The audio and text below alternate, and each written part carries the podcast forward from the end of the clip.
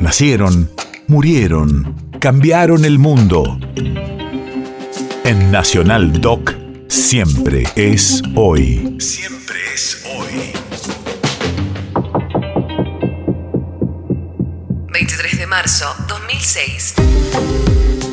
Hace 16 años, el presidente Néstor Kirchner le restituye el grado militar al coronel Juan Jaime Cesio. Radio de la memoria. Destituido en la última dictadura por no acompañar su política represiva, la reivindicación se produce un día antes del 30 aniversario del golpe de 1976. En un acto en la Casa Rosada, Cesio recupera su grado y al mes se le concede el ascenso a general de brigada.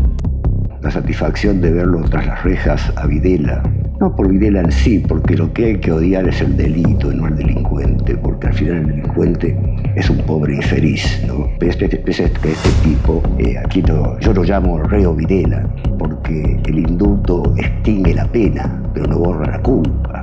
Es decir, él es tan criminal y responsable y convicto de violación a los derechos humanos, de delitos de lesa humanidad, antes y después del indulto. La gran esperanza de que sea un paso más en el camino de la lucha contra la impunidad. Eso es lo, positivo, porque el hombre en sí este, no, me, no me interesa en absoluto.